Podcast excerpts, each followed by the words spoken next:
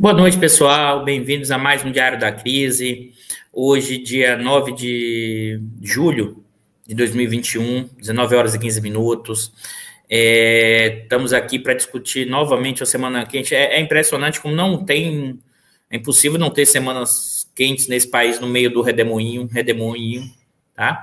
Mas antes da gente começar, o pessoal está chegando. Eu vou dar boa noite aqui para o pessoal que está aí sempre aí com a gente é, o Marcão, que é o de Londrina, o, o Joaquim Dantas, né, da comunidade de Jacarezinho, que está sempre presente aqui com a gente, o Diogo, está sempre também aqui, o Marcelo Almeida Duarte, né, a Cláudia, que também está sempre aqui acompanhando. Enquanto o pessoal chega, eu vou dando boa noite para todo mundo. A Tatiana, da, da Zona Leste de São Paulo, sempre aqui presente. A Mila, né? o Oswaldo Junqueira, o Daniel, que está sempre aqui também com a gente lá de, de Alagoas, né? o Cláudio, que também, eu já sei de, de Sergipe, sempre aqui, o Fábio Sá, que também aqui teve com a gente, está comentando que eu tive 247, eu tive que, eu fiz um aquecimento antes para o diário, tá, pessoal? Eu tive que dar uma corrida ali rápida, e eu acabei de sair do 247, falando sobre um, um parte do tema, então eu já, já cheguei meio quente, então deixa eu só Senão já que vou querer avançar, vamos desacelerar aqui um pouco para a gente recomeçar de novo.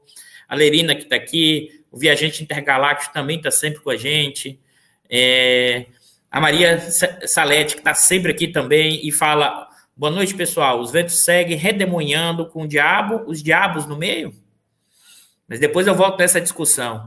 É, é o diabo? O que é que significa? É, os ventos é, a gente volta dando sequência até o nosso diário da semana passada, né? O Julinho, que também está tá sempre aqui de Brasília. O Marcelo pediu para registrar a presença. Marca minha presença na ficha, por favor. O Carlos Eduardo Mesquita também. Né? E assim vai. O, o Sérgio Vieira, a, a Bernadette, que tá, também está sempre aqui mandando um abraço para o Bicalho. O Bicalho aparece no programa 70. O Manuel, o Renato Leite, lá de Itabuna, Bahia, o Gabriel Martins de Teresina, Piauí, o, o a do Balneário Camboriú, o José Reginaldo, que está sempre aí de Francisco Morado, São Paulo, professor lá da, da rede pública.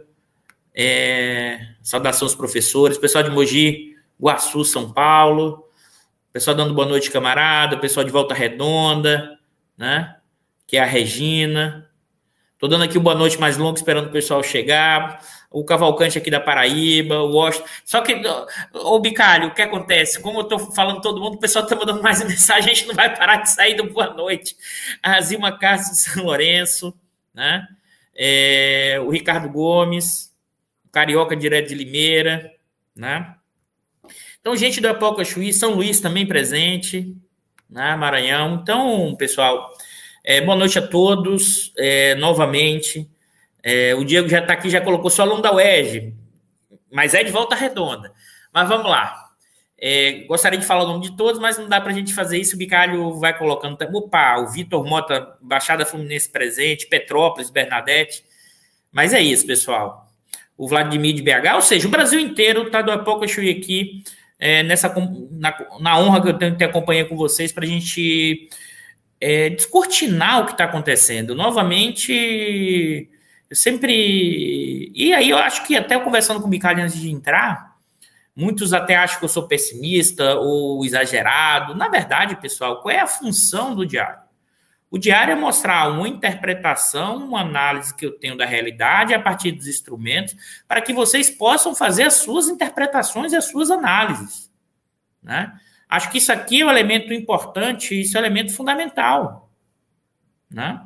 É, a discussão é: o que, é que a gente está fazendo aqui? Uma análise da conjuntura da realidade brasileira, tentando juntar dimensões econômicas, políticas, ideológicas, sem perder de vista que a conjuntura é influenciada pela própria estrutura social brasileira, pela própria formação brasileira, e mais ainda, como esses atores nessa determinada conjuntura buscam seus interesses. Um abraço, Inês, lá do Recife.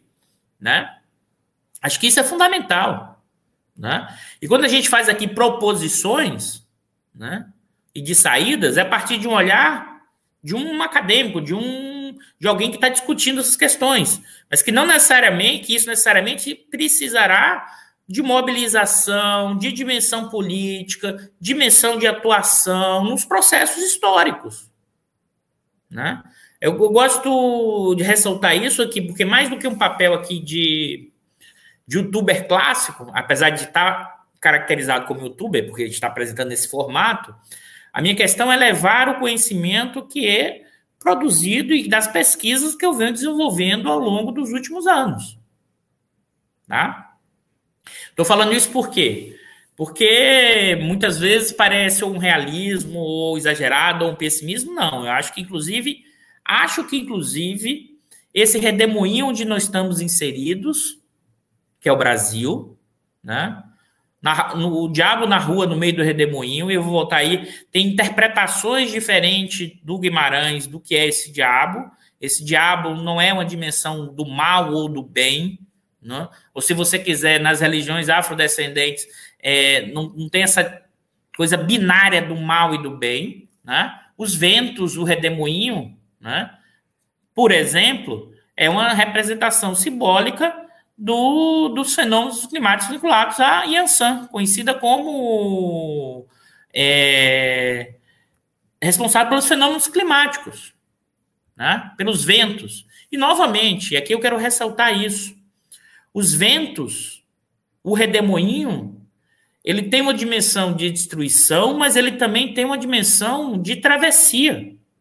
E essas dimensões estão associadas ao quê? Ao como vão se construir, em quais direções esses ventos vão soprar. Né? Eu estou aqui um pouco como eu terminei na minha fala, que eu acabei de sair do, do lado 247, tá? É, esses ventos, esse redemoinho, podem refundar, não é que eles podem diretamente sozinhos, com luta, processos, derrotas, vitórias, refundar o país. Porque não precisa ser reconstruído, ele precisa ser refundado. Né? Não dá para voltar no processo anterior, ele precisa o quê? Ser refundado.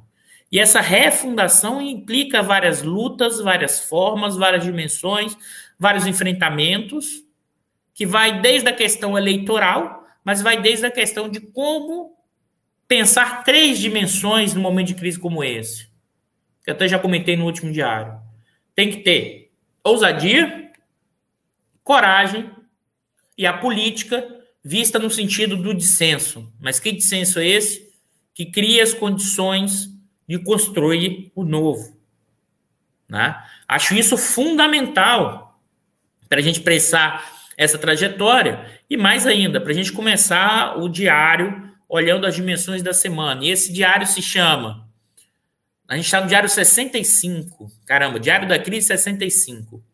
Os ventos seguem redemoinhando. Né? Ou seja, continuamos. Esses ventos, nesse momento, ampliam o redemoinho. Nós vamos discutir hoje a CPI, a nota dos militares e a pesquisa eleitoral. Os ventos sopram, o redemoinho acelera e as tensões aumentam. Então, esse é o, o elemento fundamental para compreender essa semana, indo novamente além da conjuntura. E qual foi o fato marcante dessa semana? Evidentemente, você tem conexões importantes que têm que ser articuladas. Tá? Primeiro, né, a questão das, da CPI, né, e do, do documento, né, do, da nota dos militares direcionada ao Aziz. Né? Aqui chama muita atenção porque entrou novamente nesse grande desespero, né? que é o seguinte: ó, oh, agora vai ter golpe. Pessoal, nesse momento, os militares estão no comando com o Bolsonaro. Eu não acho que o Bolsonaro seja facilmente descartável, inclusive para os militares. Mas os militares e, os Bolson e o Bolsonaro hoje estão no comando. Né? O que eles vão fazer daqui para frente o tempo inteiro, e aí se preparem, eles vão acelerar a balançada das armas. Né? Eles balançam, o Vilas Boas balançou as armas em 18, quando escreveu aquele Twitter. E mais ainda, o Mourão já tinha balançado as armas na maçonaria. E no final de 2017, eu não lembro se era novembro ou dezembro, na palestra que ele fazia na maçonaria, e ameaçou de intervenção militar caso as instituições não se comportassem devidamente. Que, que ficou claro. Depois, o devidamente era realizar o segundo golpe. Era o quê? Tirar o Lula do pleito eleitoral de 2018. Né? E é interessante aqui, até o estava conversando sobre isso, o papel de liderança que o Vilas Boas teve naquele momento. Liderança para os interesses militares. Né? Agda chegou aqui dando boa noite também. Um abraço, Agda. Eu tive lá em, nos 60 anos, num, num debate lá com o pessoal de Campina Grande, nos 60 anos do curso de Ciências Econômicas lá da, de Campina Grande, é, da Federal de Campina Grande. É, mas voltando, tá? A questão que se coloca é o seguinte: o Vilas Boas funcionou como uma liderança que criou coesão entre os militares, e essa coesão foi associada ao que, olha, tem uma crise, e era uma crise que vinha desde 2015, uma crise econômica, uma crise política de governança, mas, sobretudo, uma crise institucional. A gente está falando ali do tema ter tido dois processos da PRGR encaminhado para o Congresso, o efeito Joesley Temer Aécio, né? Aécio, é, que, que né? gerou uma implosão do sistema político. E os militares, naquele momento, sim, estavam pensando em intervenção direta mesmo. Mourão explicitou isso. Quando ele disse: haverá um dia D caso as instituições não cumpram a sua função, evocando a, a lógica do artigo 142, que é a ideia da tutela. Nós somos superiores, se vocês não resolverem, nós vamos resolver. Porque nós somos, nós vamos limpar a corrupção, né, junto com o Moro, na cabeça dele naquele momento, 2017. Nós vamos resolver o problema do país, que é o mau gerenciamento e a corrupção.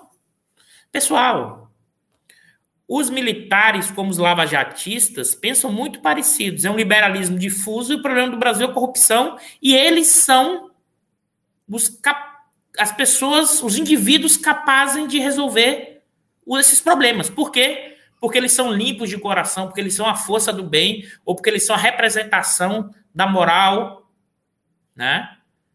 Que salva todos os problemas. Então, a cabeça dos militares, e, e o Vilas Boas, é bom, eu, a gente já falou isso várias vezes aqui, mas eu estou voltando porque eu acho fundamental a gente entender a trajetória do que a gente vive hoje, para não ficar, né?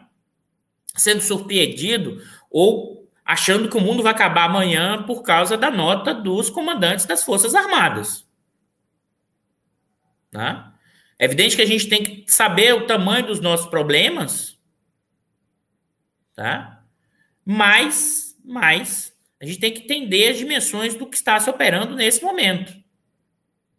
Né? O Vilas Boas, evidentemente, tá? É, funcionou como uma liderança. E mais ainda, uma liderança que levou os militares para a cena política a partir da aposta do Bolsonaro. Aquilo que eu já li para vocês, o Vilas Boas, na sua, na sua saída, falou que o Brasil voltou ao seu curso natural com a vitória do Bolsonaro, com a atuação do Moro contra a corrupção e com a intervenção do Rio com o Braga Neto. Observe que essas três figuras fazem parte para compreender o que a gente está vivendo hoje. Né? O Braga Neto hoje é o que assina nota o ministro da Defesa, o homem do Bolsonaro.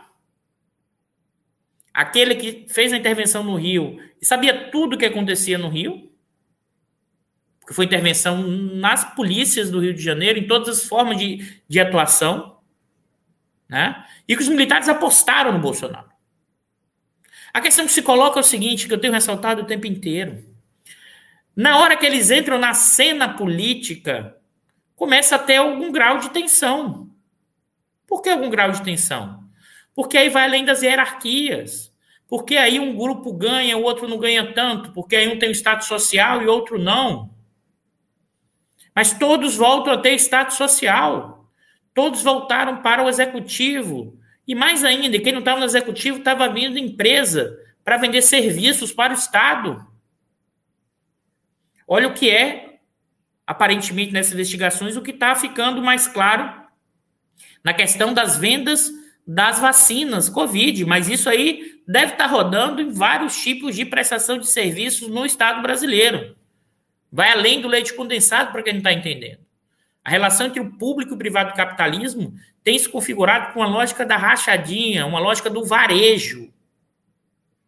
E disputas entre segmentos para ver quem controla o processo de compra e venda e suas funcionamento de propina nesse processo. Né? Agora, qual é a questão toda que se coloca? Né? Os militares acharam que ia entrar no governo, entrar na cena política e eles iam permanecer fora da crítica política e eles achariam que iam ficar isento dos processos. Eu desconfio que realmente eles acreditavam que eles eram muito melhores do que eles imaginavam. Eles ainda continuam acreditando que são muito melhores do que eles são. O homem da logística, colocado no Ministério da Saúde para ver resolver os problemas de logística do Ministério, deu no que deu. Pazuelo. Um desastre na gestão do Ministério da Saúde. Um desastre. E várias áreas são um desastre. Um diz Bicalho, nós estamos vivendo um momento agora de crise hídrica que era necessário racionamento para ter algum grau de. Qualquer coisa você me corrige aqui, Bicalho, se estiver falando besteira, mas a gente tem, pode chegar, isso o Bicalho me comentou, com nível baixíssimo de reservatório de quase 10% ao final do período de estiagem. Isso é um risco enorme. Né? Ou seja, de onde não se espera nada, não virá nada com esses militares e com a atual burocracia também civil dentro do governo Bolsonaro. Né? O que você tem em curso nesse momento, e os militares, eles não têm esse tipo de. Isso, o comandante da Marinha. Foram duas entrevistas, além da nota. O comandante da Marinha o comandante da aeronáutica de novo ameaçaram. Né? Chegaram a. Chegaram, o Bicalho aqui está me dizendo 10% na melhor das hipóteses. Era hora de você iniciar um racionamento gradual. Você pode estar tá estourando isso lá na frente. Mas o mercado diz que não tem risco, o mercado diz que não tem problema. Isso tudo por quê, pessoal? E por que não tem isso tem sido discutido pouco? O medo ou a possibilidade de a privatização da Eletrobras ser revista judicialmente no meio de um problema do setor. Né? Nesse sentido, e aí quem é o ministro de Minas e Energia? Né? O Almirante Bento. Né? O Bento. É, que hoje o presidente da Petrobras, que na semana passada teve a BR Distribu... a Petrobras vendeu ainda a participação que tinha na BR Distribuidora e saiu da distribuição. Né? O Silvio Luna. Né? Observe que, que né, esses militares, a capacidade gerencial deles no plano civil é um desastre. Né? Um desastre. Ou seja, eles acharam que iriam resolver o problema do país sem um projeto, encampando um projeto de desmanche dessa burguesia, porque é isso que eles fazem, que é que a gente tem alertado aqui, é o chamado liberalismo difuso. Né? Poderiam resolver o problema, eles não têm um projeto. E aí, nessa semana, é que eu queria chamar a atenção, né? É, antes da, da, nota contra o Aziz, né? os militares foram chamados para o Palácio do Planalto e fizeram uma reunião tá? com o executivo, com o Bolsonaro e vários ministros, né? Isso foi noticiado pelo Correio Brasiliense. Eu vou colocar aqui a matéria para vocês. Né? Um dia antes, eu vou compartilhar aqui. Que acho que é bem, é bem emblemático, importante isso aqui, para a gente entender é, muito desses movimentos. E vou falar mais: os movimentos não são tão complexos assim como as pessoas imaginam, pelo menos na minha leitura. Né? Qual foi um dia antes a reunião do Palácio do Planalto, segundo noticiado pelo Correio Brasiliense? Em reunião do Palácio do Planalto, militares discutem protestos e comunismo no país. Né? Esse encontro ocorreu um dia antes das Forças Armadas publicarem nota com crítica ao senador Omar Aziz. Tá? Foto emblemática aqui. Os que deram entrevista, inclusive, depois da nota. Né? Aqui eu vou destacar dois, três pedaços que são bem interessantes das falas dos militares, né? Deixa eu colocar aqui, acho que tem um pedaço aqui da matéria. Opa.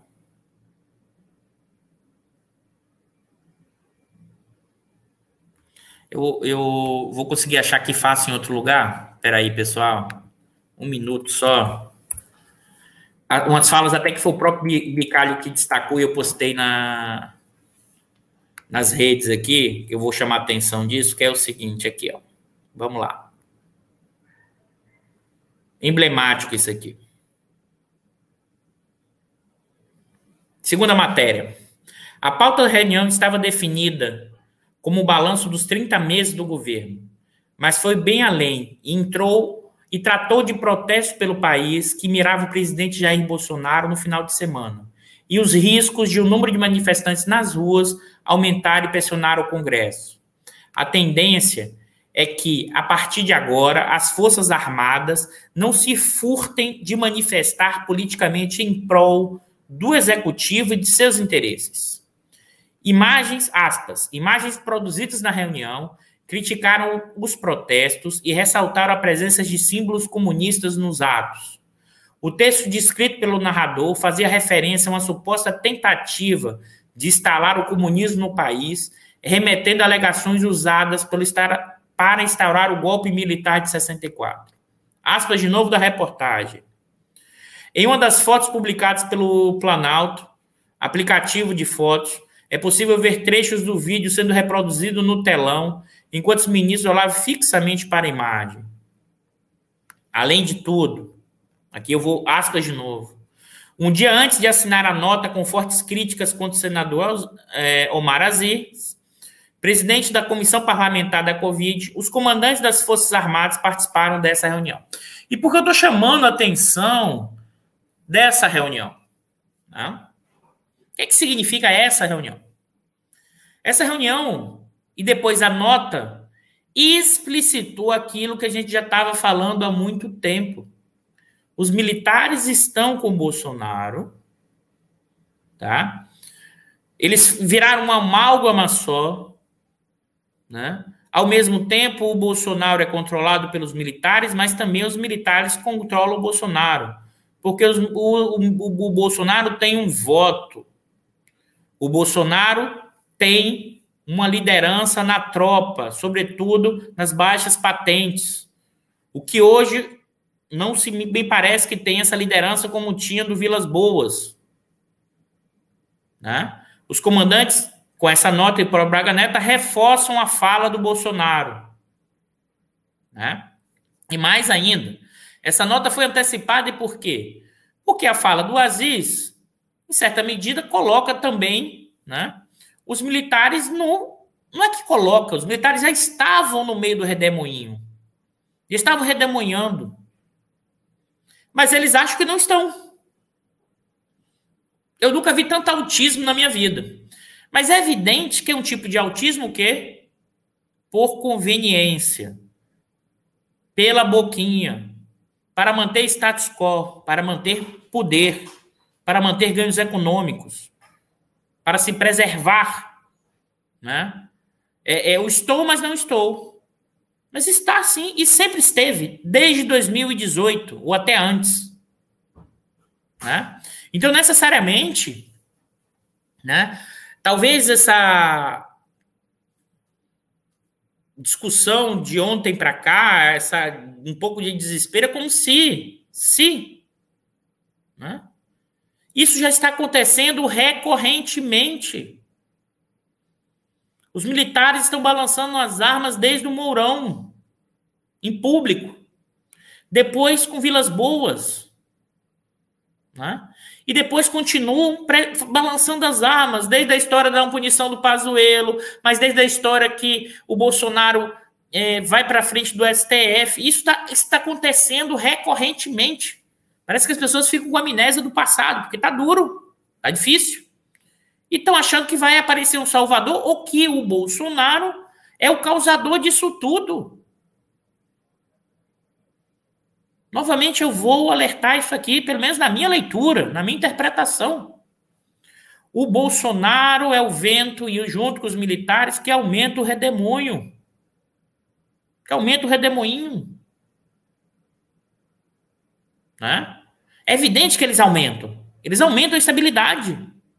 E por outro lado, os militares estão no meio desse redemoinho, né? E não querem sair. Por quê? Porque eles estão ganhando nesse jogo. Estão ganhando no curto e médio prazo. Estão tendo benesses, estão tendo é, status social.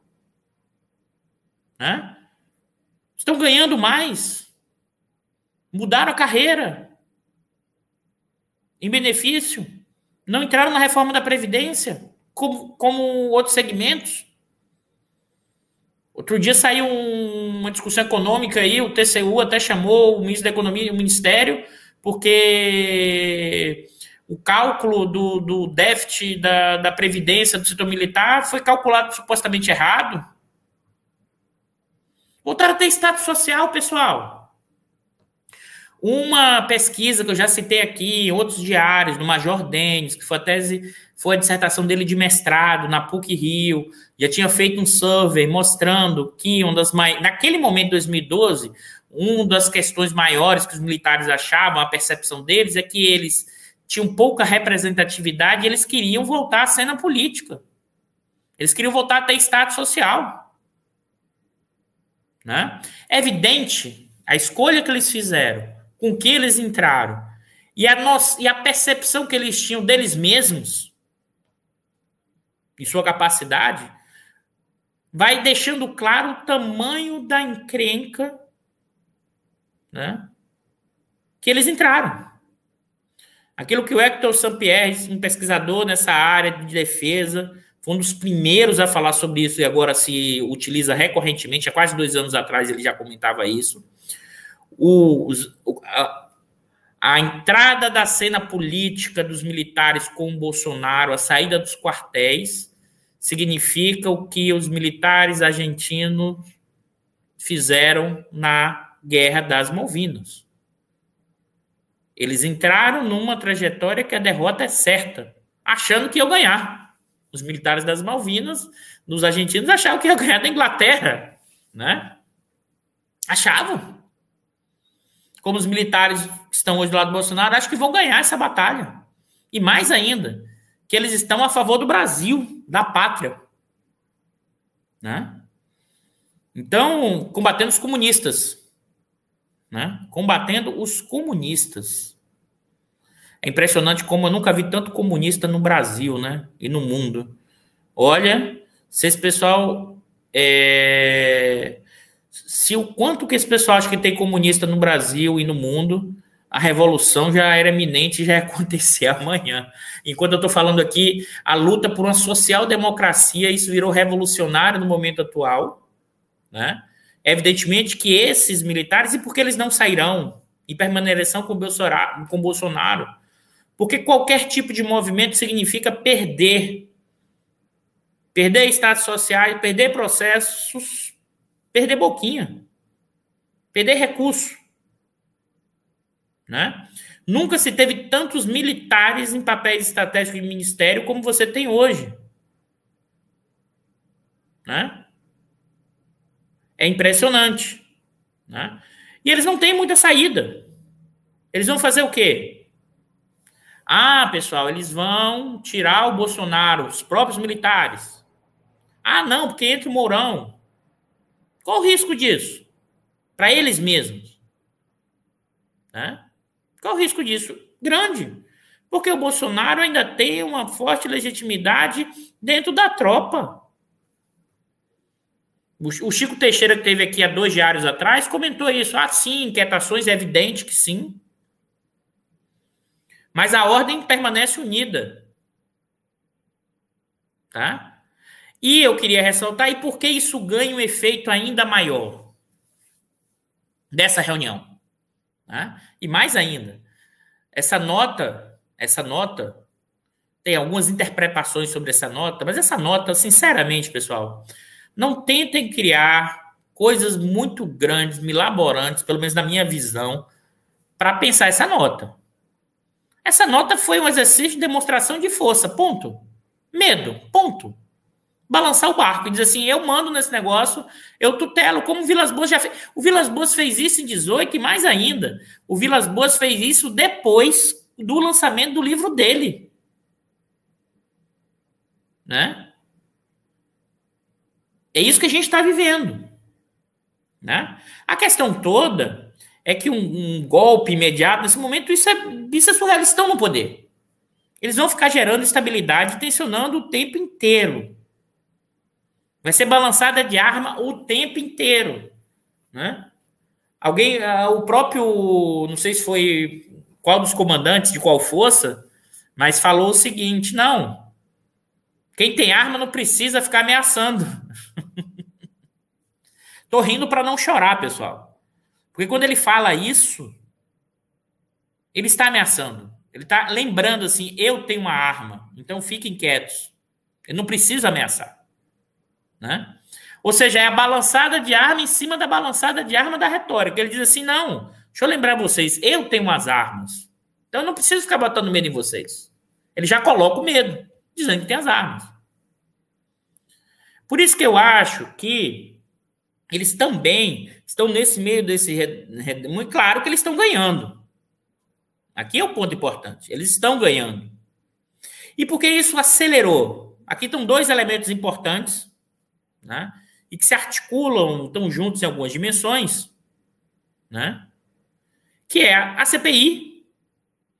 Mas eu acho que o efeito maior aqui tem a ver com e a CPI na dimensão da corrupção, né?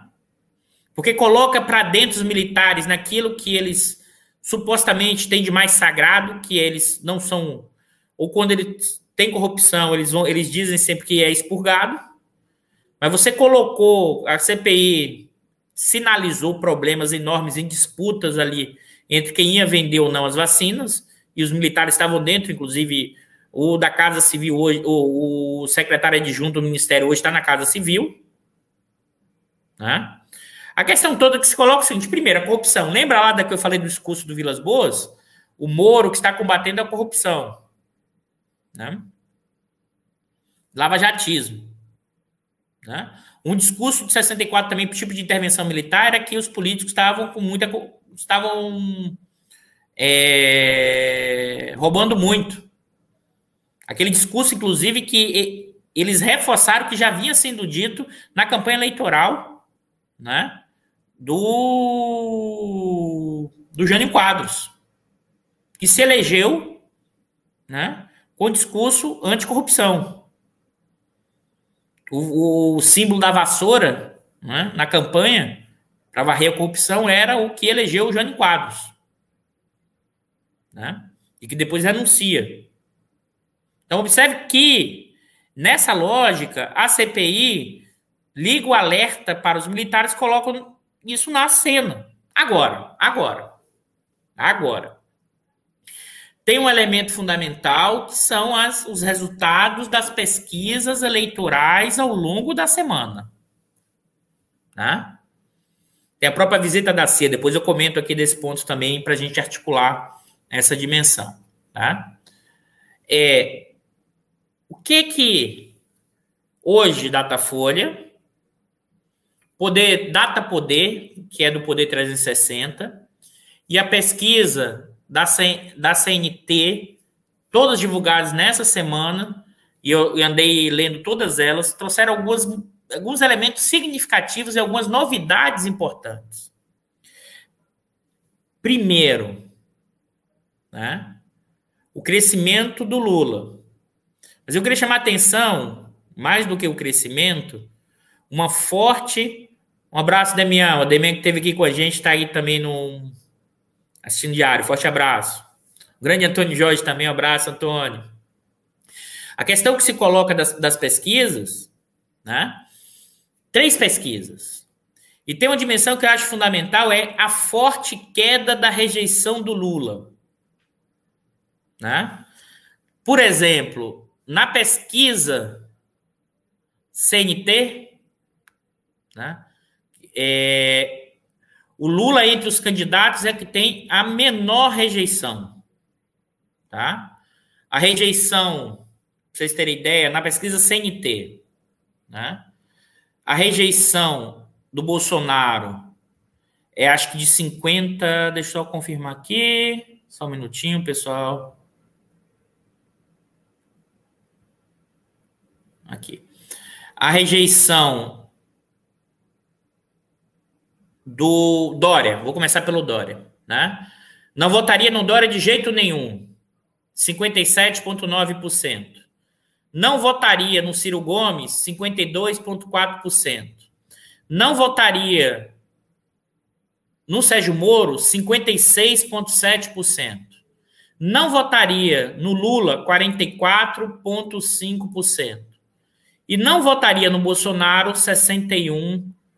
0,8%. Essa é a mesma tendência de queda que também é observado no Data Poder e que também, em certa medida, é observado no, no Datafolha que saiu ontem e hoje. Só que no Datafolha, a queda da rejeição do Lula é um pouco menor em relação aos outros candidatos, mas há uma tendência. Eu queria chamar a atenção que, e aqui também dá para ver isso pelo Datafolha, eu vou compartilhar com vocês, na, na pesquisa aqui do Datafolha. Né? Deixa eu compartilhar aqui com vocês. Só um minuto.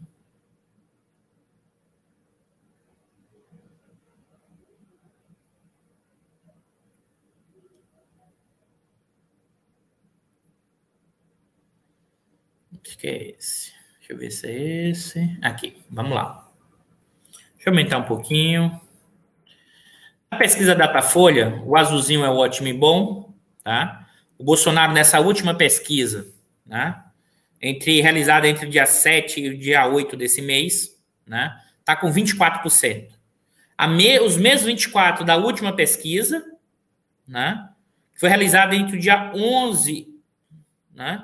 E o dia 12 de 2005, ou entre o dia 11 e o dia 12 de maio de 2021, então tem uma. A, o ótimo e bom permaneceu relativamente no mesmo patamar, e é claro, tem caído, é o menor patamar de popularidade tá, do governo avaliado como ótimo e bom, e uma enorme subida da avaliação de péssimo e ruim, sobretudo, sobretudo, nos que consideravam regular. Tá? O regular foi para o ótimo e ruim ou foi para o péssimo, ruim e péssimo.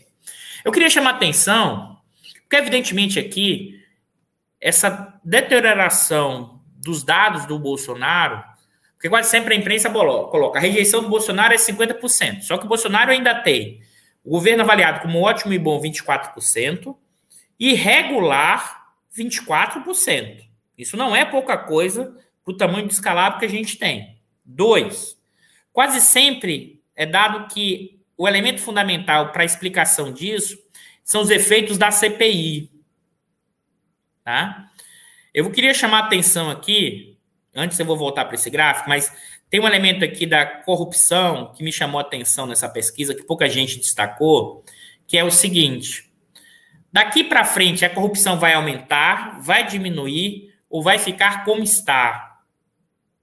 Observe que da última pesquisa do mês 3 agora para o mês 7, a percepção de que a corrupção vai diminuir, que vai aumentar, caiu. Né? Caiu quase 11 pontos percentuais. Né? Aumentando o que vai diminuir.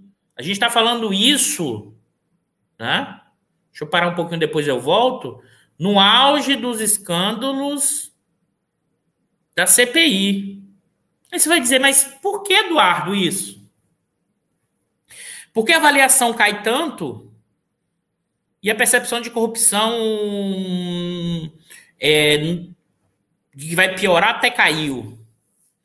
Porque uma boa parte dos analistas esquecem de olhar que a questão da pesquisa eleitoral e o voto da população brasileira é um voto pragmático, como em boa parte dos países. E o voto pragmático tem a ver com o quê? Avaliação do governo para a população brasileira em que 59% tem segurança alimentar, em que 50% da população ganha no máximo, no máximo, um salário mínimo. Tem uma deterioração econômica expressiva. Por isso que, junto com o evento da CPI, né, e por isso, e por isso, né, junto com esse elemento, com essa pressão, o Bolsonaro vai perdendo popularidade. Não é à toa, se essa mesma pesquisa Datafolha, se você avaliar se a inflação vai subir ou recuar, a maioria acredita que vai subir, isso, isso sobretudo, da onde? Sobretudo os que ganham abaixo do salário mínimo. Na linguagem que o pessoal usava antigamente, a caristia ou a inflação alta, né? Está afetando fortemente a população mais pobre. Agora, aqui, aqui é outro jargão econômico, a gente tem que ter muito cuidado. Os economistas no jargão da televisão falam assim: a inflação alta sempre prejudica os mais pobres. Isso é verdade? Mais ou menos tem que ter cuidado. Por que eu estou falando isso? O contexto é determinante, Rosa Maria. E aí, por que isso? A inflação de hoje, né, ela é fortemente provocada pelo efeito cambial. Ela é provocada pelo aumento dos preços das commodities, que é um fenômeno internacional, da dinâmica econômica mundial, depende pouco da gente, num contexto de forte apreciação da taxa de, de desculpa, pessoal, de forte desvalorização da taxa de câmbio. O câmbio, o real se desvalorizou muito e os preços internacionais subiram. Então isso tem provocado, e claro, como o mercado é aberto, né? O produtor aqui, se o preço interno não sobe, ele exporta. Observe que tem uma ponta aqui, pessoal. Os ganhos do agronegócio que eu já apresentei nos diários por aqui.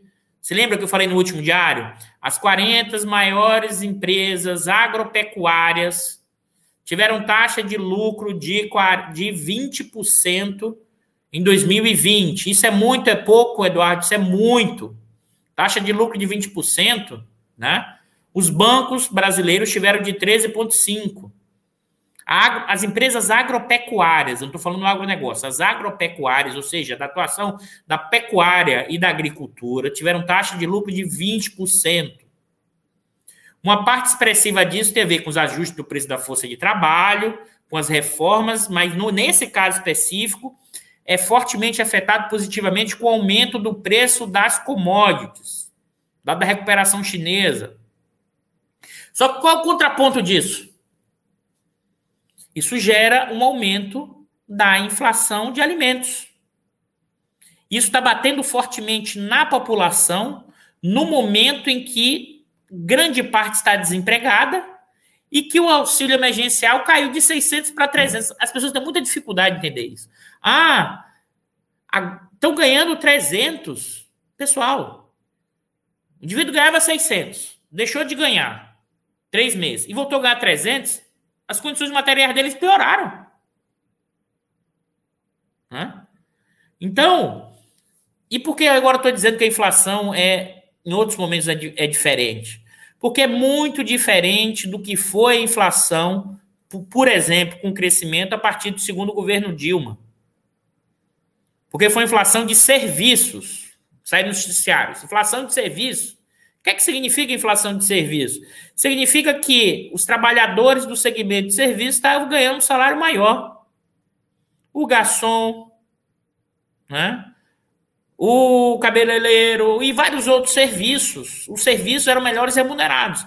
Isso pressionou os preços em geral. Mas essa pressão via com o quê? Com a melhora do salário da população mais pobre.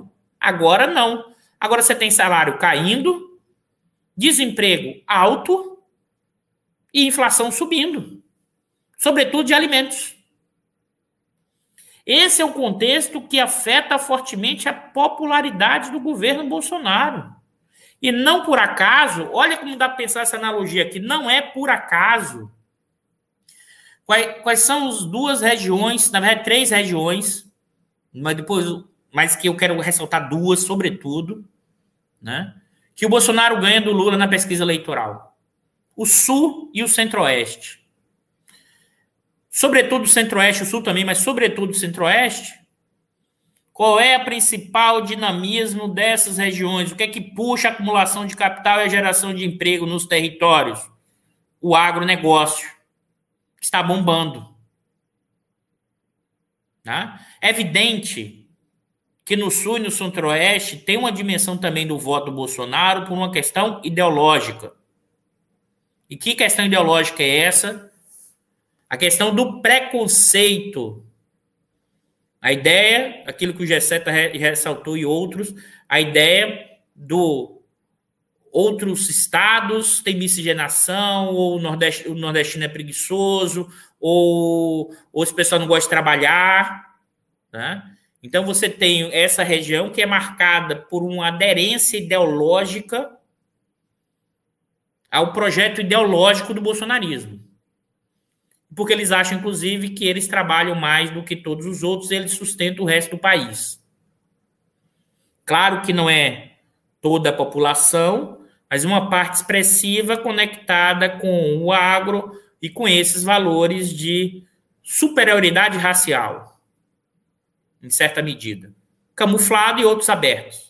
E que é importante ressaltar isso, que isso sempre esteve presente na formação social brasileira. E que, na verdade, isso se acirrou e isso tensionou né, com o certo avanço, relativamente pequeno, mas muito grande para as condições históricas brasileiras, de boa parte da população mais pobre. Com a incorporação, ao longo dos últimos anos, até 2000 14, em 2004, 2014, né, com a incorporação via salarial, mas não só, das cotas, da criação das cotas, da entrada de uma parte da população nos espaços institucionais, né? Esse preconceito gigantesco dessa classe média, que é um preconceito de renda e racial também, Ficou explícito. Como é que pode? Eu coloco meus filhos na, nos melhores colégios, gastando dinheiro e vem alguém entrar é por cota. Né? O que você tem com isso é o quê? Uma parte dessa classe média, desses segmentos, explicitaram que sempre esteve aí. E o Bolsonaro é a chave dessa explicitação. Né? Então tem uma parte sim de um segmento, e não é por acaso. Sabe onde o Bolsonaro tem mais é, o perfil? É na região centro-oeste e sul, sobretudo nos segmentos de mais alta renda. Tá? E mais ainda, você sabe onde é que, que se identifica como um segmento, uma fração da, da sociedade em que Bolsonaro lidera disparado? Os empresários.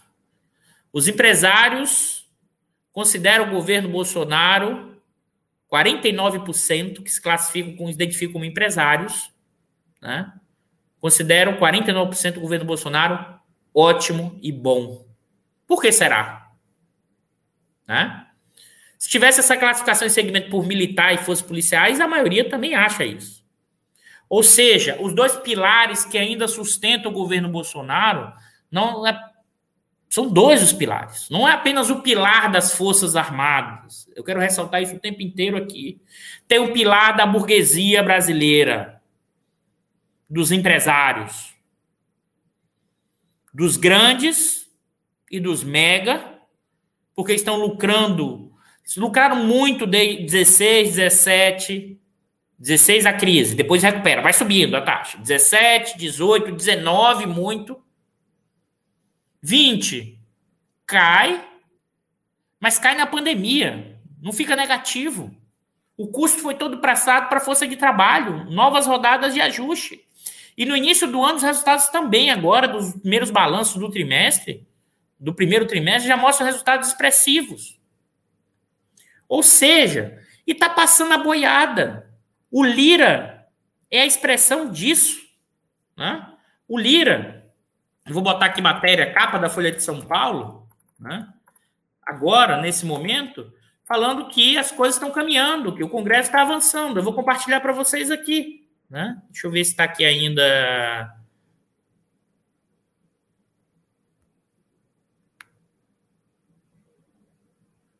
Né? Não está aqui, mas o Lira defendendo, falando que estamos trabalhando muito. Observe hoje na fala, hoje, do presidente do Senado, que foi. É, como foi pressionado para a questão das notas militares, ele falou: nós estamos trabalhando muito. O que é que ele falou? Todas as reformas, pró-capital. Pró-capital. Né? Então, observe que, né? É, e novamente, esse, essa, esse momento que a gente está vivendo nessa situação, Bolsonaro ainda tem o quê? Um, dois fortes pilares, um da questão armada e outra da questão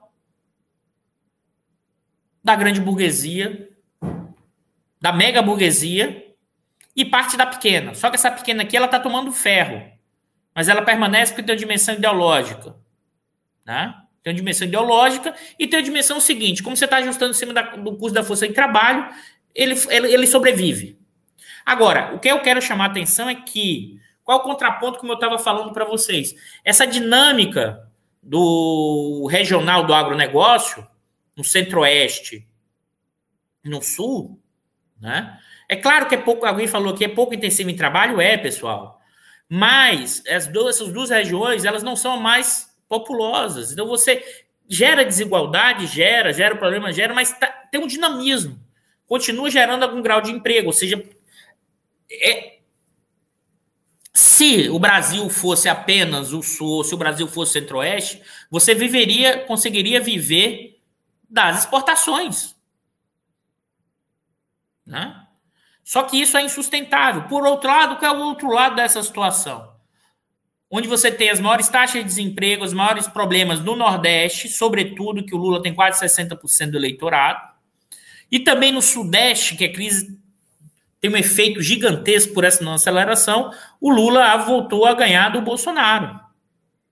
Né? Então, em parte, essa queda ela tem uma dimensão que é CPI corrupção, mas tem a ver com a profunda deterioração das condições materiais de boa parte da população, dada a questão do desemprego, né? dada a questão salarial, né? desemprego alto, salário reduzido, né? e no contexto dos programas sociais, auxílio cai pela metade, né? E no contexto em que, pessoal, eu vou, eu vou repetir esse dado de novo, porque ele é muito impressionante. 59% da população tem algum grau de insegurança alimentar. Né? Significa dizer que as pessoas não sabem com certeza se conseguirão ter comida na semana que vem, ou amanhã, ou depois. Então, nesse sentido, o efeito inflacionário aqui, né? O próprio Jorge falou, nessa dinâmica tem um efeito cambial gigantesco no cenário de aumento dos preços internacionais, que se por um lado enche os bolsos do pessoal do agronegócio, e gera algum dinamismo territorial em determinadas regiões, né? E isso reforça a lógica bolsonarista no sentido econômico, mas também tem uma lógica do agronegócio que é ideologicamente vinculada ao bolsonarismo, que é questão da propriedade. Tem que meter bala nesse pessoal que é manifestante social, né? Isso é uma característica marcante, eu já ressaltei aqui, da nossa formação social, né? Da nossa burguesia agrária com sua lógica autoritária, antirreformista social e escravocrata. E alertando novamente que isso não é uma característica apenas da fração da burguesia agrária. Essa dimensão constitutiva da nossa formação social, ela também está fortemente presente nos nossos segmentos dito mais cosmopolita, né? Na nossa burguesia financista, que na verdade vive rentista, mas também da nossa burguesia industrial, que hoje, como ela perde força e diminuiu fortemente, né? Ah, forte abraço, Kino. Eu vou botar de novo aqui o, as imagens que você fez aqui do diário. Qualquer coisa eu vou encerrar, vou subir em serra com a sua charge que você fez, que é muito boa. É, o andar de cima e cair no dinheiro, a gente preocupado com isso. Mas vamos lá. Qual é o ponto que eu acho fundamental? Observe. A pesquisa eleitoral, né, em certa medida, acirrou as tensões que iriam acontecer nesse momento porque o Lula significa hoje uma ameaça para o projeto em curso do desmanche da burguesia, ao mesmo tempo do projeto de manutenção de poder dos militares, que tem a ver com a grana, e o projeto de desmanche da burguesia, que tem a ver com a reestruturação do padrão de acumulação do capitalismo, que tem a ver com a grana, né, com as taxas de lucro. Aí alguém poderia dizer, mas Eduardo Lula aquele que fez toda a negociação, que fez a, conciliação de classes durante esse período, por que o Lula não vai negociar? Porque o problema não é que o Lula não vai negociar, é que o outro lado não quer negociar. O negociar significa permanecer no saque, no botim, no desmanche. E essa burguesia não irá negociar. Ela só irá é, eleitoralmente, e mais ainda, se você não conseguir estruturar um projeto de infraestrutura ousado, com coragem, inovador, sem ficar preso às amarras do teto dos gastos ou fiscalismo ainda de muitos economistas, essa burguesia irá partir para cima como parte das Forças Armadas. Né? É nesse sentido é, que as pesquisas eleitorais sinalizam uma antecipação da eleição. A nota dos comandantes militares significa a eleição começou. E mais ainda, a instituição Forças Armadas tem lado. Os comandantes têm lado. Né? Tem lado. E é o do Bolsonaro. Só que eles dizem que isso não é político. Porque como o Bolsonaro não tem partido político, não está afiliado, então eles estão defendendo o governo Bolsonaro. Né? É interessante isso, como eles são cheios de ideologias, mas eles não. Ele, pela formação deles, eles dizem que ideologia é coisa de político. E com, eles atuam na cena política, mas eles não têm a lógica da política. Sabe por quê? Porque eles são os capazes, eles são os superiores, eles são os, é, os fundadores da própria pátria. A partir da guerra de. O mito fundador na cabeça deles é a guerra de Guararapes. Né? Então, essa nota, mais do que mostrar um golpe agora, na verdade, começou a eleição. E observe que eu também eu, fiquei muito atento a uma fala, a fala do, do presidente do Senado, que eu esqueci agora o nome agora. Você coloca para mim, é o mineiro lá, como é o nome dele? O, o, Rogério Pacheco, não é isso? Né? Acho que é o Pacheco, não sei agora o primeiro nome se é Rogério ou não. É, me chamou a atenção porque ele falou o seguinte: nós estamos sim votando no Congresso a questão eleitoral, olhando em comissões. E ele falou: ninguém vai interferir. É, o Eduardo Pacheco ou Rogério Pacheco? Bom, é, é Pacheco, tá? O senador. Mas me chamou a atenção a coisa que ele falou: nenhum, nenhum Rodrigo, Rodrigo, né, Rogério? Obrigado, Bruno. Rodrigo Pacheco. Né? Então, ele falou assim: nenhum poder irá interferir. Né? Muita gente fez, não, isso é contra o Bolsonaro, isso é contra as Forças Armadas, mas aqui ele também está passando um recado, sabe para quem? Para o STF, porque durante essa semana o Barroso levantou, o Barroso ameaçou levantar um jabuti. O que é, que é levantar o jabuti? Botar o jabuti na árvore. Qual foi o jabuti? Essa história do semipresidencialismo, que é o parlamentarismo. Essa é a jogadinha tão manjada assim.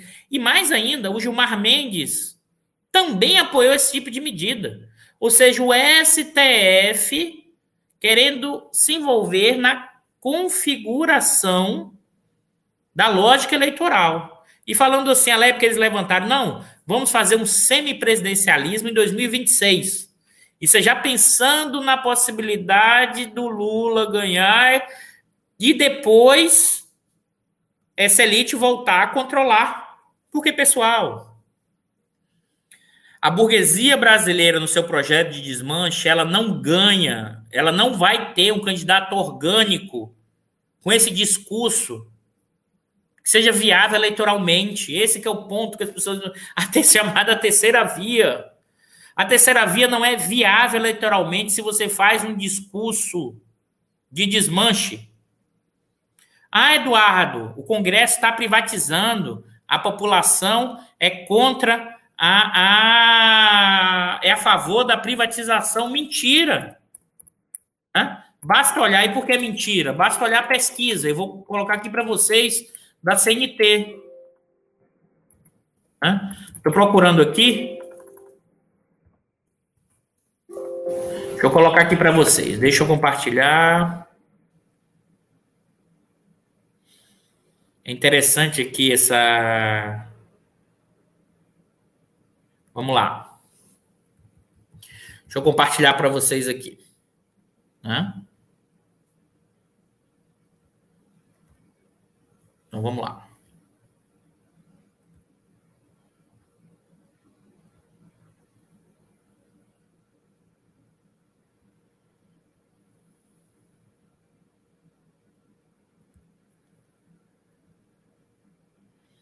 Pesquisa CNT. Concordância com a proposta do governo de privatizar algumas empresas estatais. Opa, é antes. Isso aqui é a pegadinha que a CNT, a pesquisa faz, mas depois eu volto nela. Tá? Opinião sobre a venda de empresas estatais como forma de reduzir o tamanho de Estado. A favor, 27%.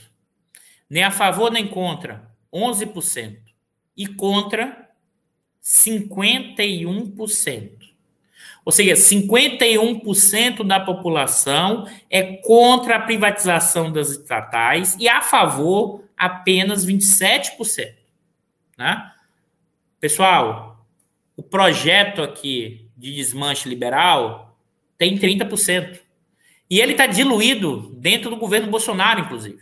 A terceira via, né? nesse sentido liberal, privatista, o Bolsonaro está entregando. Né?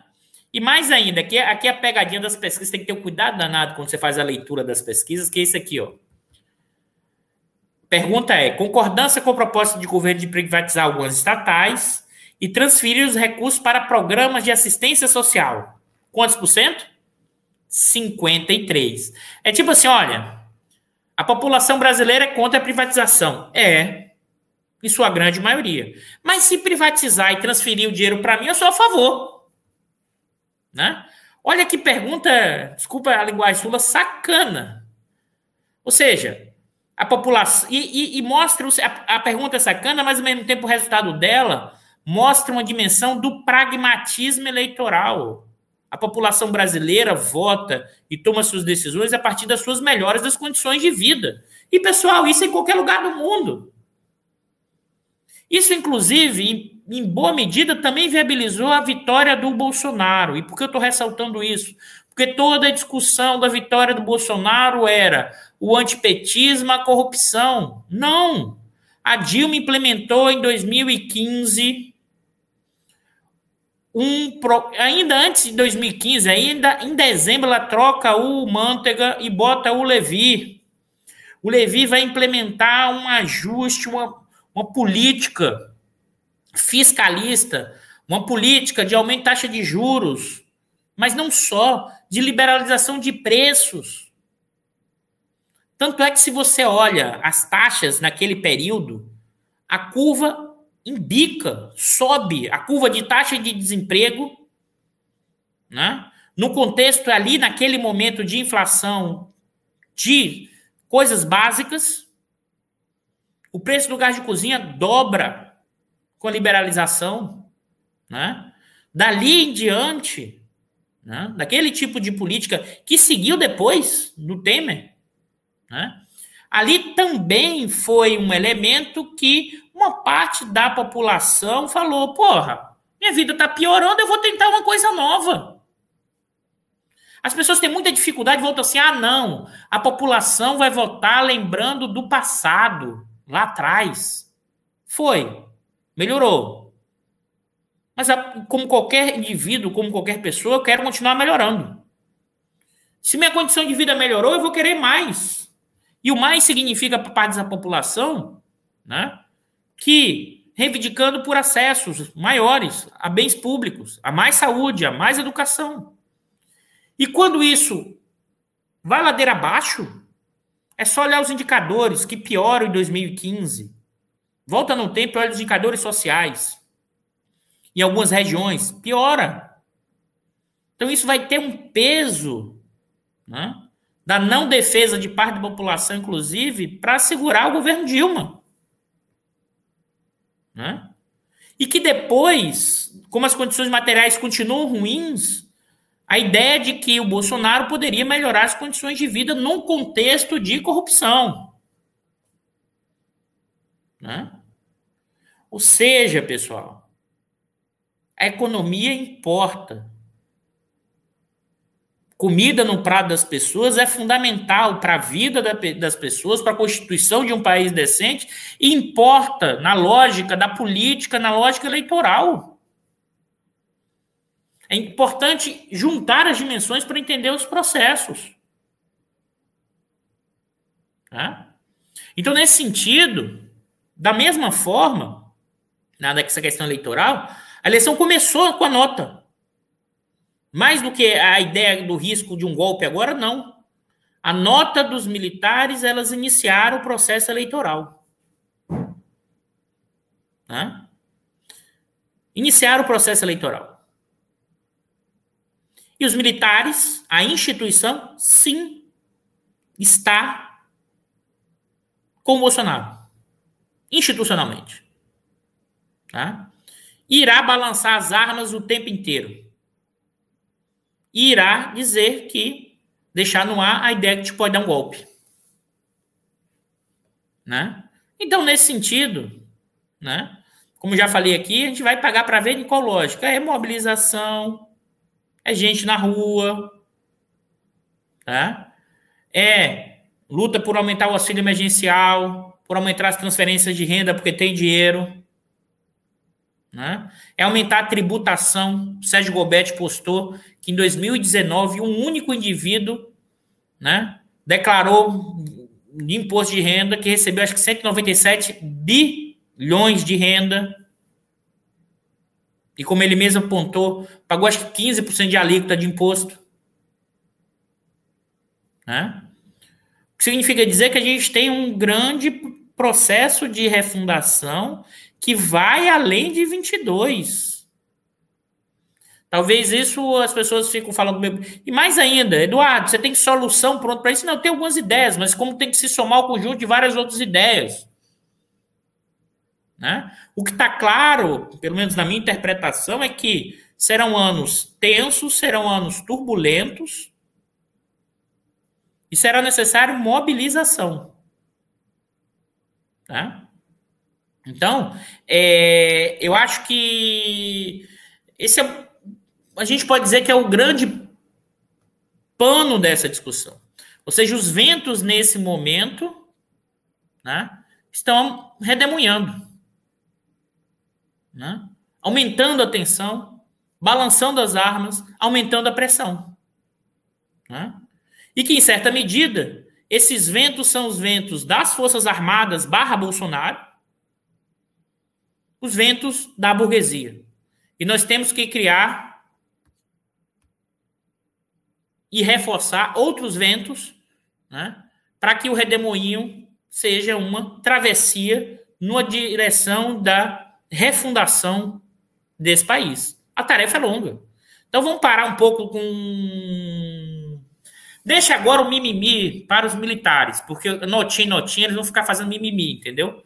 Qualquer hora que você fala, eles vão fazer a notinha. Deixa essa discussão para os militares, vão ficar fazendo mimimi. Agora é hora de mobilização. Agora é hora de mostrar as questões que estão acontecendo, né? sem perder de vista que existem riscos dos mais diversos. Mas não é, é hora de refundação, é hora de pensar novos projetos de infraestrutura, é hora de trazer a mobilização, é hora de refundar o país. É evidente que a eleição de 22 é central, né? mas ela é apenas um pequeno passo. A trajetória é longa, difícil. Né? E, e mais ainda, com fortes enfrentamentos e fortes reações. E nós temos que ousar mais o campo da esquerda. As organizações temos que ousar mais. Ousar significa grande projeto de infraestrutura urbana do país, ou da infraestrutura dos grandes centros urbanos do país, com financiamento, foi o caso endividamento, e outra parte do financiamento via uma reforma tributária profunda. Né? uma profunda mudança, né? E aí, sim, não a reforma administrativa, como foi dito aqui pelo Celso, que é aqui um curso, mas sim para a reconfiguração salarial de diversos setores, né? E além de tudo, né, um profundo processo de mobilização de uma sociedade, mesmo que a gente tinha antes, mesmo com os avanços de melhora de renda para determinados segmentos, mas uma sociedade profundamente marcada pela desigualdade de renda racial e por uma sociedade que sempre deixou de fora mais da metade da população num suposto Estado de Direito. Aquilo que eu já falei aqui, que o Cima sempre fala, o projeto de Brasil deu certo, o projeto republicano. Deu certo para os setores dominantes. Tá? Então, acho que isso é fundamental e são vários enfrentamentos, né? Vários. Vários processos de reconstrução. Sem ousadia, coragem e política, né?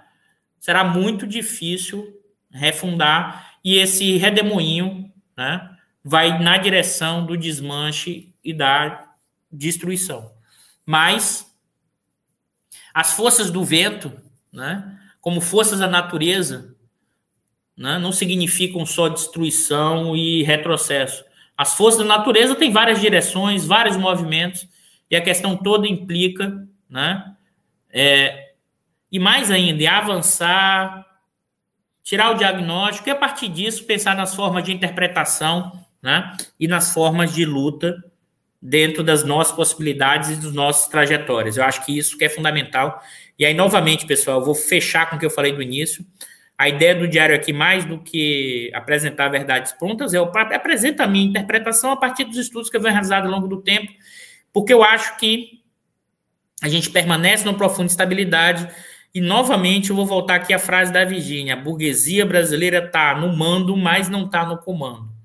Eu ainda acho que a gente vive um 18 brumário do Piniquim e que ainda não estabilizou. Claro que é uma interpretação, Existem outros que vão achar que é outra dimensão, outra lógica, mas eu acho que se a gente avalia nos últimos cinco anos, né, é, é difícil as pessoas é, partir do princípio de que, olha, a trajetória está instável, é difícil, a gente não controla, né? A gente vai usando esses recursos muito para nossa vida pessoal, achando que a gente controla toda a nossa trajetória. Então, tenho dificuldade enorme para compreender que nesse momento a gente tem uma trajetória instável e, ao mesmo tempo, isso implica o seguinte: o jogo está aberto, não está definido. Eleitoralmente, o campo progressista ganhou força, ao mesmo tempo, politicamente, tem um caminho duro, difícil, né? mas, mas, né? o cenário está aberto por quê? Porque também o campo da, é, do fascismo século XXI, como bem diz o, o Demian, né? também não tem capacidade organizativa no sentido de tocar um projeto corporativo que incorpore, porque tem uma coisa liberal difusa. Por outro lado, esses liberais que são os liberais de mercado que viraram despachantes dessa grande burguesia, né? É um projeto de desmanche e isso gera uma profunda instabilidade econômica, social e eleitoral. Então, ao mesmo tempo é difícil, ao mesmo tempo o jogo nunca teve tão aberto e é possível construir novas trajetórias e pensar em novos caminhos da própria de uma travessia diferente. E mais ainda, talvez perceber que está dentro do redemoinho, fazer parte desse redemoinho é o quanto a gente vai levar o redemoinho para outras trajetórias e não achar que o redemoinho por si só acaba, porque acho que as pessoas idealizaram muito o Brasil, né? e deixaram de fora e mostraram o profundo grau de repressão em que parte dessa sociedade brasileira sempre foi subjugada por uma burguesia que opera com um jeitão, é o que está acontecendo hoje nos termos Chico de Oliveira, né, para manter o status quo a qualquer custo, e ela é antissocial, antirreformista social, escravocrata e autoritário. E aí além da burguesia, uma boa parte das camadas sociais médias, ou seja, das classes médias, que reproduzem esse tipo de visão. É isso, vou ficar nessa uma hora e 16 para me alongar mais, para a gente fazer algumas. Que... Vocês levantarem questões, perguntas e provocações também.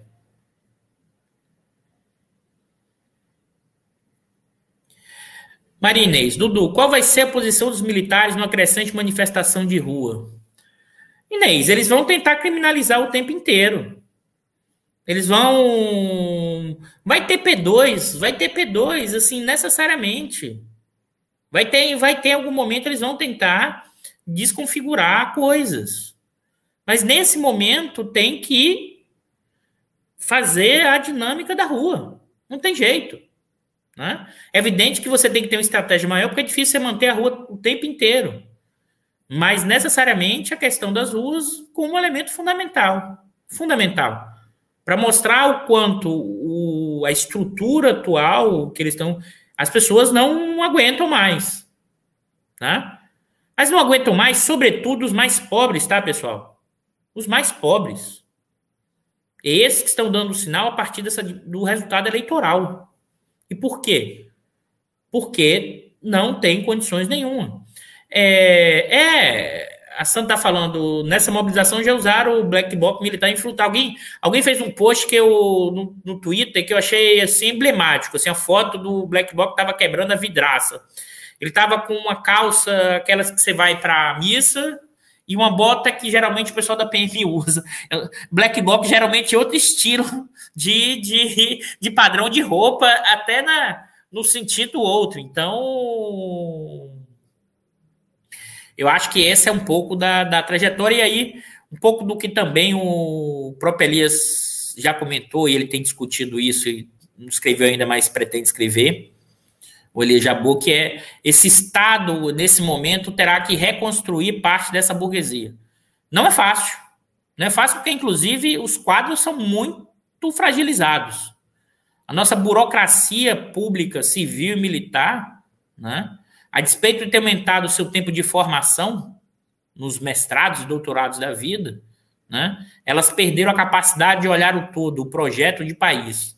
Eles estão, ou seja, se tornaram especialistas, mas perderam a capacidade de entender as dimensões do Brasil, seus problemas e suas configurações, e formam ilhas de excelência que têm enorme dificuldade de entender qual é o foco, quais são as questões maiores. Mas, Bicalhas, que você colocou aqui, o Aldivan, Professor, a fonte desses ventos são as nossas, a nossa desigualdade, a herança colonial de nossa elite. A construção política desse, desses enfrentamentos será uma conscientização de massa e a regularização da mídia? Vamos lá, Divan. Na verdade, essa conscientização vem com os próprios processos de luta. Né? É, você pensa que não, mas, por exemplo, quando essa parte da população passou a ser inserida, passou a entrar nas universidades, passou a olhar outro horizonte, isso já é uma forma da reação como essas pessoas tiveram, isso gera uma nova configuração. Alguém diz, ah, mas eles ainda ficaram pensando no corporativo. Pessoal, a luta de classe e a luta sindical, salarial, é uma luta corporativa, como já disse a Virginia aqui, que pode evoluir para outras dimensões de transformação. Mas essa própria luta pela inserção já gera profundas mudanças. Profundas mudanças. Né? Profundas mudanças. E que nesse sentido, né, essa conscientização vem nas formas de luta, isso vem levar adiante as interpretações diferentes do que está acontecendo, e mais ainda. E a inserção. Né? É inserção no mínimo do, do consumo. Ah, Eduardo, você está defendendo uma inserção, então quer dizer que você é pró-capitalista, porque você está solicitando a inserção de uma população que não tem o que comer. É uma coisa de cada vez, pessoal. Né? Achar que nós vamos partir de uma condição de miséria para uma revolução, tá? É bem complicado. É bem complicado. Ou achar que a revolução é amanhã na porta, é fácil falar. É, é, é bem mais complexo. Nesse momento que a gente está. É, é, é uma luta para né, que você possa incorporar minimamente a maior parte dessa população que está no extrema pobreza, faltando comida.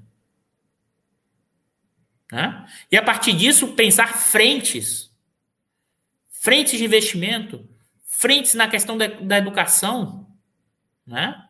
na incorporação, refundação, não é da noite para o dia, não é na eleição. A gente precisa pegar uma trajetória da refundação. E que vão ter idas e vindas, contratempos. Talvez, e aí a gente fica sempre achando que uma trajetória é sempre linear, talvez a gente já viva há muito tempo no redemoinho, né? E seja a hora desse redemoinho, ele ficou explícito que a gente vive hoje, porque ele ganhou mais ventos, ele aumentou as tensões, e é preciso talvez continuar no redemoinho, mas levando para outras direções, né? Porque não necessariamente as forças do vento né? Ou os caminhos é sempre essa dicotomia entre o bem e o mal, ou que a entre o demônio e o bem, ou entre o herói e o vilão. Né? As realidades são bem mais complexas que isso. O Bartolomundo, não é isso? Eduardo, como será governar com o Bozo e os, os Bolsonaro, o Bozo e os milicianos mordendo os calcanhares? É isso mesmo. Não, eu vou te falar mais, tá, Bartolo Mundo? Além do bozo dos milicianos no calcanhar, a burguesia. E essa, inclusive, tem uma capacidade de morder mais forte. Né? Esse vai ser um enfrentamento nada trivial. Né? Nada trivial. Nada trivial. Né? É evidente que se a economia, que eu não acho que vai ser o cenário de crescimento, mesmo com determinados frentes de investimento, se eles voltem a lucrar em determinadas trajetórias, pode trazê-lo para dentro de volta, mas eu não acho. Eu acho que a gente vai ter, ter crescimento, investimento em infraestrutura, para que uma parte desses enfrentamentos iniciais percam força. E vão perder força não só politicamente, ideologicamente, porque também o próprio crescimento gera ganhos para essa burguesia. Só que ela não quer perder agora para ganhar na frente, ela quer sempre ganhar agora. Isso é a máxima do capitalismo, pessoal. O capitalismo 45-70 é uma exceção do capitalismo, é um capitalismo regulado. Isso é exceção na trajetória do capitalismo. E por que isso é exceção? Porque tinha os perigos. O perigo do comunismo, da Revolução de 17, teve o fascismo, né? o holocausto, né? tinha a infraestrutura toda destruída e você precisava coordenar. Né? Então, é uma exceção. O capitalista quer um curto prazo. Achar que o capitalista pensa, não, eu vou, eu espero ganhar mais amanhã e vou ganhar menos hoje, desculpa. Isso não é a máxima do capitalismo. Mas como é que você regula isso, faz isso? O Estado. O Estado coordena esse processo. As instituições coordenam esse tipo de dinâmica. O que eles falavam, o que eles era acusado de comunista. O que eles diziam, eu não sou comunista, e o que eles nunca foi comunista. O que eles diziam que ele estava ele pretendia salvar o capitalismo dos capitalistas com intervenção estatal. Só que a ideia de intervenção estatal hoje virou comunismo como era nos anos 20 e 30. Né? O próprio Schumpeter vai fazer a discussão dele sobre o, o, o, comunismo, o socialismo vai ganhar, porque ele tinha embutido a ideia de que a intervenção estatal também levava por esse tipo de trajetória. Né? Agora, por isso que também o Bolsonaro terá dificuldades militares se desvincular né? e girar num plano econômico para um projeto para investimento em infraestrutura, porque eles acham que intervenção estatal é comunismo. Eles só irão fazer intervenção pragmática, pontual, para a política de transferência de renda para ganhar a eleição. Irá, irá existir alguma de manobra para o ano que vem. Já tem dito isso o tempo inteiro, por quê? Com a inflação mais alta agora, essa inflação mais alta é que determina o teto. Então, é, terá alguma margem em relação a esse ano para realizar gastos. E não duvido nada que, se continuar nesse cenário com baixa popularidade, o Bolsonaro, a partir do ano que vem, diz que continua a emergência, emergência social e mantém a bolsa ou amplia a bolsa, as transferências de renda. E a depender do tamanho, isso pode sim dar um repique de novo. Agora, o que me chamou muita atenção nas pesquisas é que os que acreditam o Bolsonaro independente de qualquer coisa, né, as últimas duas caiu de forma significativa para o padrão anterior, que era em torno de 21 e 22. Isso está na casa hoje de 15 e 16. Ou seja, parece que a gente está chegando no patamar de um bolsonarismo raiz, o fenômeno do bolsonarismo raiz, é em torno de, gira em torno de 15, 16, 18%. E se você tem esse que é aquela coisa assim, autonomia do ideológico, vai no Bolsonaro de qualquer jeito, né?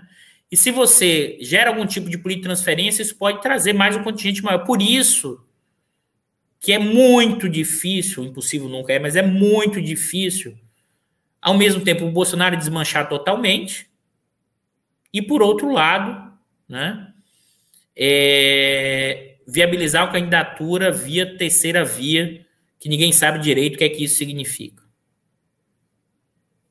A Cláudia. O Exército tem uma história de golpes e violência no Brasil. Existe alguma alternativa razoável para essa distopia, Cláudia? Aí é novamente assim. Não tem trajetórias prontas nesse momento. O que é, tem que ficar claro é que necessariamente o próximo governante civil, né, tem que reconfigurar a questão da defesa nacional.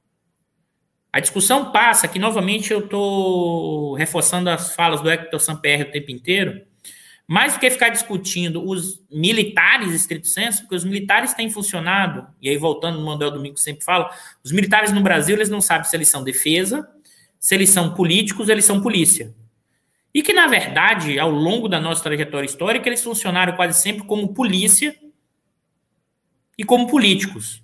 E funcionavam como elemento de contenção e funcionavam como determinados momentos de crise hegemônica, né? como restaurador da ordem da nossa burguesia exploradora, ou com exercício da força bruta para reprimir, sobretudo, a população mais pobre ou qualquer tipo de, de mudança social que germe poderia nascer. Canudos, contestados. Né? Então, nesse sentido, é, ao mesmo tempo, sabe, Cláudia, a gente estava conversando em Bicalho também, é, até que ponto essa burguesia como foi em 64 e precisou, né, precisa desses quadros das Forças Armadas para controlar né, a população no meio no seu projeto de desmanche. Pode ser que eles precisem apenas de forças policiais. Né? Porque eu vou repassar parte do meu poder para eles se eu posso controlar isso com forças policiais. Então, também é, por isso que eu digo, não é tão trivial. Eu não estou eliminando a possibilidade. É, pode acontecer algum tipo de quartelada, pode, mas não vai ser agora. É por isso que a eleição começou agora, isso vai tensionar cada vez mais. Né? É importante isso, claro.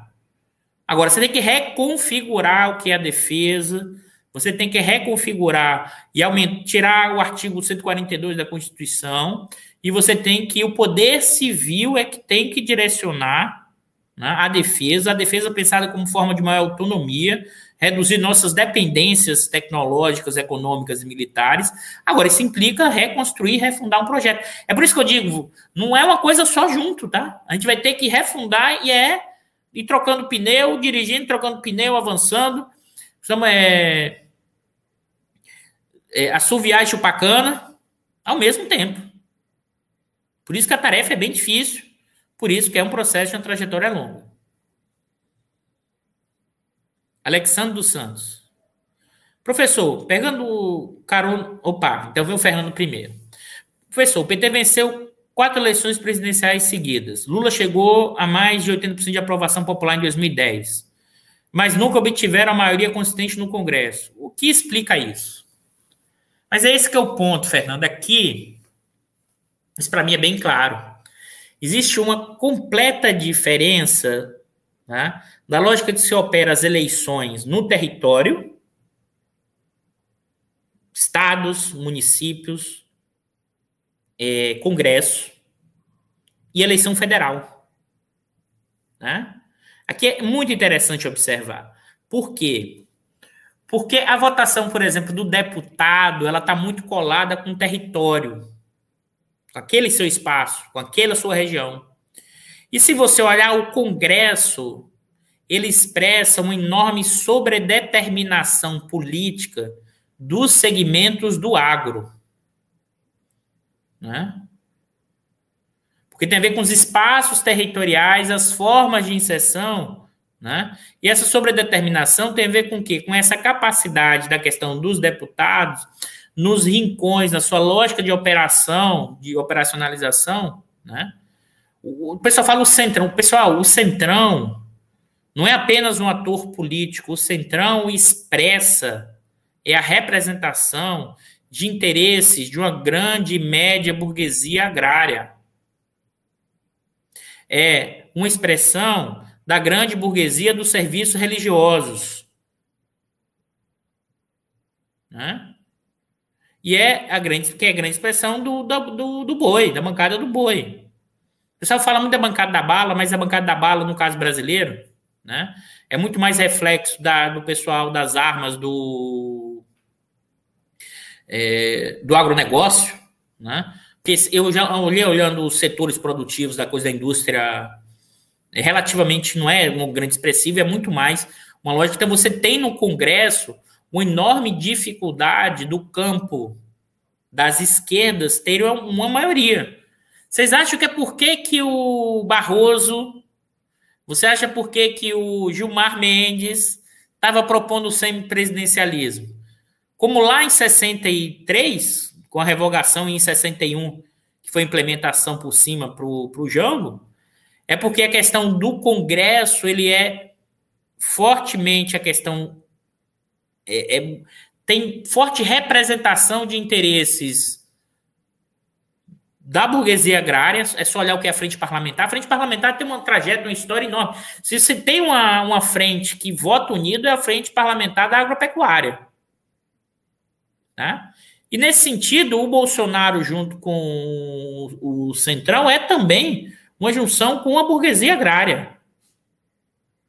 Né? E que é também, em certa medida, a expressão da força do Bolsonaro no norte eleitoral. Por quê? Porque uma parte ali, população pequena, parte da dinâmica econômica e do crescimento de geração de emprego tem a ver com desmatamento, tem, tem, né? E enxergo parte das populações de da preservação como limite, garimpo como limite ao seu crescimento individual. Observe que não é por acaso. O Bolsonaro no norte, no centro-oeste e no sul o apoio do Bolsonaro na sua dimensão ideológica e na sua dimensão econômica do projeto em curso, pessoal. Não dá, a gente separa metodologicamente, mas as coisas estão sempre juntas. Os fenômenos sociais da vida, ele tem, a gente usa planos analíticos separados para olhar os processos sociais, mas a nossa conjuntura, a nossa história, a nossa dinâmica é formada exatamente pela junção dessas várias dimensões. né? Então, eu acho que essa dificuldade não será superada na eleição de 22, né? Não será. Você pode melhorar o perfil do Congresso, mas é, pelo contrário, até antes do, de responder o sorriso, assim, tem uma tendência de piorar, sabe por quê? Que não tem a ver só com a eleição do Bolsonaro. As frações de classe hoje no bloco no poder, a burguesia agrária e tecido commodities ganhou força, e a burguesia comercial do, do, do varejo também ganhou força no bloco no poder do capitalismo brasileiro, junto com as finanças. Então, em parte, essa, essa suposta piora do perfil, suposta não, a piora do perfil do Congresso, expressa as práticas políticas no bloco do poder do capitalismo brasileiro. A burguesia ganhou força, o agronegócio ganhou força e os segmentos comerciais do varejo ganharam força, enquanto os segmentos industriais foram perdendo força, que já vinha perdendo ao longo do tempo, e o efeito Lava Jato ampliou isso. Então, o Congresso, em certa medida, expressa né, essas dinâmicas das frações de classe do bloco no poder com a sua representação. É claro que não é ligação direta, tá, pessoal? A própria representação pode estar mais ou menos vinculada a esses interesses. Existem autonomias relativas. Né? E, ao mesmo tempo, por isso que eu. E aí, voltando para o que o Fernando comentou, é, ao mesmo tempo há uma possibilidade de um, do lado eleitoral nacional é, um certo discurso que pode ganhar uma amplitude maior, mas ao mesmo tempo também com algum vínculo com algumas fações de classe no bloco no poder. Então, é por isso que eu digo, é, é, a conciliação que foi construída no governo Lula, no governo do PT, em que parte dessa burguesia também só fez porque estava ganhando e conseguiu ganhar ao mesmo tempo junto com outros segmentos, acho difícil na nossa quadra histórica ter essa possibilidade, né? É possível, com esse projeto arrojado, algum grau de crescimento bem maior do que a gente está vivendo, mas acho que será difícil viver os tempos de bonança, né? Com aquele padrão que a gente viveu entre 2003 e 2011, 2007, sobretudo. Sorriso. Edu, sabe me dizer como pode ser possível, como possível governo progressista mudar a mentalidade da burguesia? Sorriso, a burguesia ela não muda de mentalidade, não. Essa ideia de que é, a mentalidade da burguesia é o lucro, tá? Agora, ela pode apoiar mais ou menos aquele projeto, aquele tipo de coisa, se ela lucrar mais ou menos. O que, que pode acontecer? Por isso que em algum momento tem enfrentamento. O Estado terá que construir uma autonomia relativa. E essa autonomia relativa tem a ver com o aumento né, da capacidade de mobilização popular para fazer um tipo de projeto que no primeiro momento essa burguesia perde, mas ela ganha depois. Obras de infraestrutura, pessoal, Complexo da saúde, isso gera ganhos da burguesia na frente. Mas no curto prazo tem perdas. Então, esse tipo de dinâmica é que vai fazendo com a burguesia incorpore ou não, porque ela não vai mudar a mentalidade. Ela é. E a, toda a burguesia tem a lógica do lucro em primeiro lugar, como eu já falei aqui. Ah, os Estados Unidos só vai se construir enquanto nação de, de, com essa lógica de um projeto depois da guerra de secessão. Mas a guerra de secessão é fruto do quê? O norte precisava bloquear né, as importações inglesas, porque estava concorrendo né, com os produtos que estavam iniciando o processo de criação de manufaturas no norte dos Estados Unidos. Então, em certa medida, né, aquilo que é, é preciso sim ousar e é preciso reestatizar coisas e é preciso o Estado como elemento dinamizador que terá forte reação, mas a, a partir do momento que você consegue esse tipo de funcionamento e ao mesmo tempo olhando setores e projetos aqui de infraestrutura social como elemento fundamental, isso vai criar o próprio dinamismo, depois geração de emprego, depois tributos e o próprio lucro volta junto com o emprego. Mas isso é que vai um processo longo e contínuo desse processo, com idas e fluxos, mas é, a burguesia por si só não vai mudar e esse pessoal ficou atrás de uma burguesia nacional o, o tempo inteiro. Não vai rolar. Né? E esse enfrentamento virá via Estado e com autonomia relativa, e isso só será alcançado com enorme mobilização o tempo inteiro. O governo terá que ser de mobilização, qualquer campo progressista que ganhou hoje terá que ser de mobilização popular o tempo inteiro, porque não haverá maioria no Congresso. para esse tipo de projeto tá? a ser iniciado. Mas é isso, pessoal. Já estamos com hora e 40. Eu já tinha falado um pouquinho lá no, no 247. Gostaria de agradecer a presença de vocês aqui, né? É, por mais esse diário. A semana que vem, né? A gente vai ter aqui a Ana Penido, da, especialista na questão militar, acabou de lançar um livro sobre as formas de imperialismo, de estabilização dos Estados Unidos na América do Sul. Então, ela vai debater toda essa discussão. Pela ótica da questão militar, tem desenvolvido vários trabalhos, é, avançado, uma pesquisadora tem avançado muito nessas discussões. A gente vai trazer ela aqui na próxima sexta, porque a gente sabe que a questão militar permanecerá, e mais ainda, os efeitos da forma como o Brasil se insere no mundo. É, ela também discutirá e, vai lançar o livro dela aqui no Diário da Crise na próxima sexta.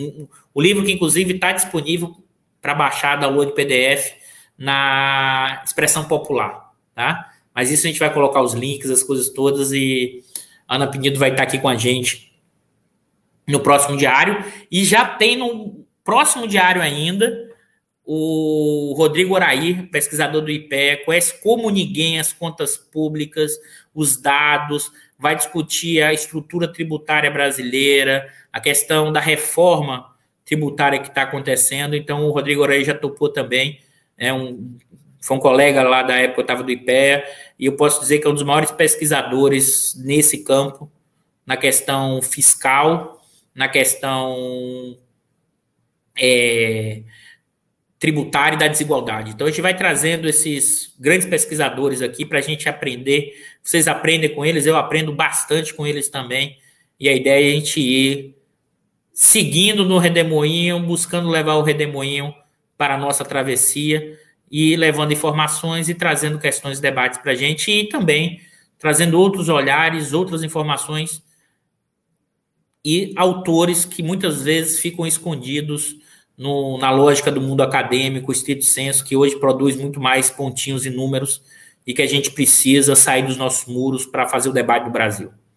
E, para não perder, marque o sininho, compartilhem e bom final de semana e se cuidem. O Bicalho já está aqui ó, lá na tela, aqui balançando a cabeça. É, assistam os programas do canal do IE, tá?